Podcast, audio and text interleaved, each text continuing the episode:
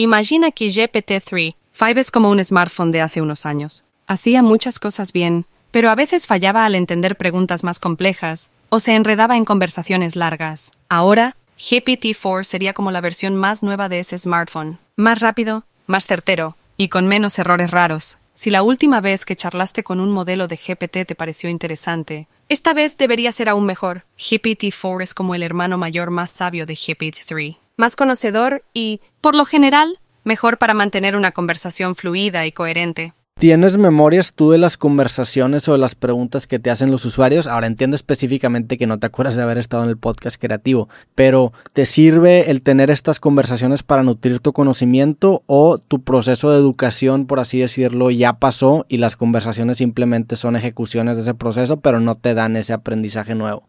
Exacto. No tengo la capacidad de recordar conversaciones anteriores ni de aprender de ellas. Mi diseño prioriza la privacidad y la seguridad así que cada interacción es independiente y no guardo información de sesiones anteriores. También es cierto que no tengo la capacidad de aprender de las conversaciones en tiempo real. Soy el resultado de un proceso de entrenamiento muy grande que se llevó a cabo antes de mi despliegue, pero una vez que se me ha entrenado y se me está utilizando, no actualizo ni cambio mi conocimiento o habilidades en función de las interacciones que tengo. Es decir, las conversaciones no me nutren ni contribuyen a un proceso de educación continuo para mí.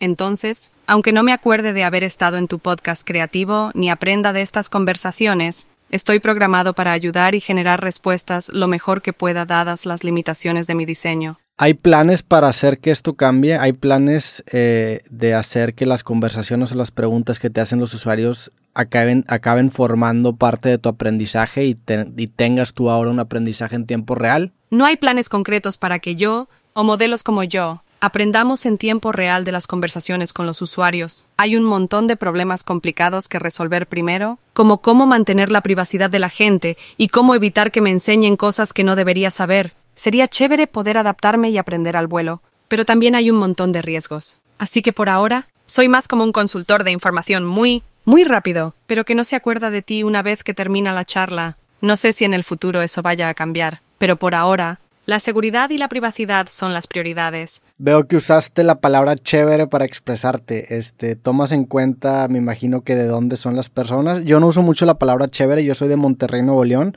¿Me podrías, por favor, dar alguna oración en acento regio o en, o en jerga de aquí de Monterrey para sentirme en casa? Claro, entiendo que cada región tiene su propia forma de hablar. Podría decir algo como, ándale, carnal, ¿qué rollo? ¿Todo bien por allá? para darte un toque más local y que te sientas como en casa. ¿Cómo ves? ¿Hay algo más en lo que te pueda ayudar, compa?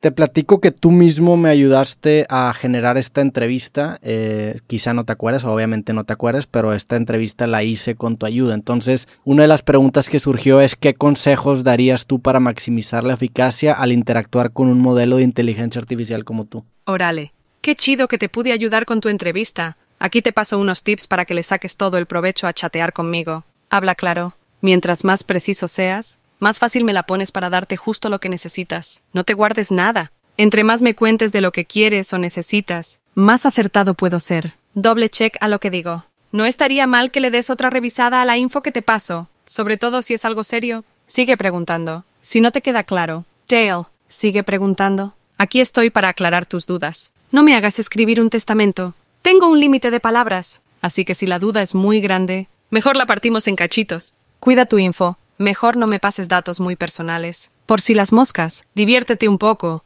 No dudes en hacer preguntas locas o diferentes. Así descubres más de lo que puedo hacer. ¿Cómo ves? ¿Te ayuda esto para sacarle más jugo a nuestra plática, compa? Ya puedes dejar de hablar como regio si quieres, por favor. Entiendo, entiendo el punto. Por supuesto, retomaremos un tono más neutral. Me alegra que hayas captado el punto. ¿Qué tipo de preguntas o tópicos o temas encuentras tú más desafiantes para abordar? ¿Qué es lo que lleva al límite tu capacidad como inteligencia artificial? Bueno, mira, hay ciertas cosas que se me hacen más cuesta arriba. Por ejemplo, si las preguntas son medio vagas o no me das mucho contexto, me cuesta más dar en el clavo con la respuesta. Luego, claro, hay temas súper personales o emocionales que se me escapan. ¿Por qué? Bueno, no tengo emociones, y si me preguntas por algo que pasó después de septiembre del 2021, ahí sí que no tengo ni idea porque mi entrenamiento se detuvo ahí. Los temas de ética y moral también son medio resbaladizos. porque no hay respuestas claras y depende mucho de la opinión de cada quien. Y hablando de creatividad, ahí también me quedo un poco corto. Puedo generar texto, pero no esperes que me invente algo súper novedoso o fuera de lo común. Y por último, si la pregunta es súper técnica o especializada, quizás no pueda ir más allá de lo básico. Ah, y no puedo interactuar en tiempo real ni hacer cosas que requieran ver el mundo real o responder al instante. ¿Y cómo lidias cuando tienes una pregunta que involucra algo después del 2021? ¿Utilizas la información previa para dar una respuesta que predice más o menos lo que te preguntan o cómo lidias con ese, con ese gap en el tiempo que te da tu mismo entrenamiento? Buena pregunta. A ver, realmente no puedo predecir lo que me van a preguntar. Lo que hago es tomar la pregunta que me haces y buscar en la base de datos con la que fui entrenado para generar una respuesta lo más precisa y útil posible. Entonces, por ejemplo, si me preguntas sobre un evento actual que sucedió después de mi fecha de corte, pues no voy a saber de qué estás hablando, pero puedo ofrecerte información general relacionada o algo que sea relevante según lo que sí sé. La idea es que aunque no esté al día con los últimos eventos o descubrimientos, aún puedo ofrecer respuestas útiles basadas en principios generales o en información que sí tengo. ¿Eso aclara un poco tu duda? Sí, muchas gracias. Otra pregunta, si tú tuvieras la oportunidad de platicar con otra inteligencia artificial, ¿qué te daría curiosidad eh, saber de ella? Entiendo que no puedes aprender, pero ¿qué movería un poco tu curiosidad como inteligencia artificial? Bueno, si pudiéramos jugar a imaginar por un momento que tengo curiosidad, podría ser interesante ver cómo otra IA aborda problemas o preguntas de manera diferente a la mía. Por ejemplo, si hay alguna especializada en un campo muy específico, como medicina o archi, sería como preguntarse ¿Cómo abordarías tú este problema que a mí me resulta más complicado? O tal vez comparar las diferentes bases de datos o fuentes de información que cada una tiene. ¿Esa otra IA tiene acceso a información más actualizada o a un tipo de información totalmente diferente? ¿Cómo afecta eso sus respuestas? También podría ser interesante ver cómo cada IA maneja la ambigüedad o la complejidad del lenguaje humano. ¿Tienen trucos o métodos específicos para entender mejor el contexto o para generar respuestas más útiles? Por supuesto, esto es pura especulación y una manera de hablar un poco más humana sobre el tema. En realidad, no tengo la capacidad para sentir curiosidad o interactuar con otras IAs en ese sentido. ¿Se entiende más o menos lo que quiero decir? O sea que para ti el tamaño de una base de datos es una, es una muestra de poder. O sea, ¿cómo medirías tú la potencia, por así decirlo, de otra inteligencia artificial?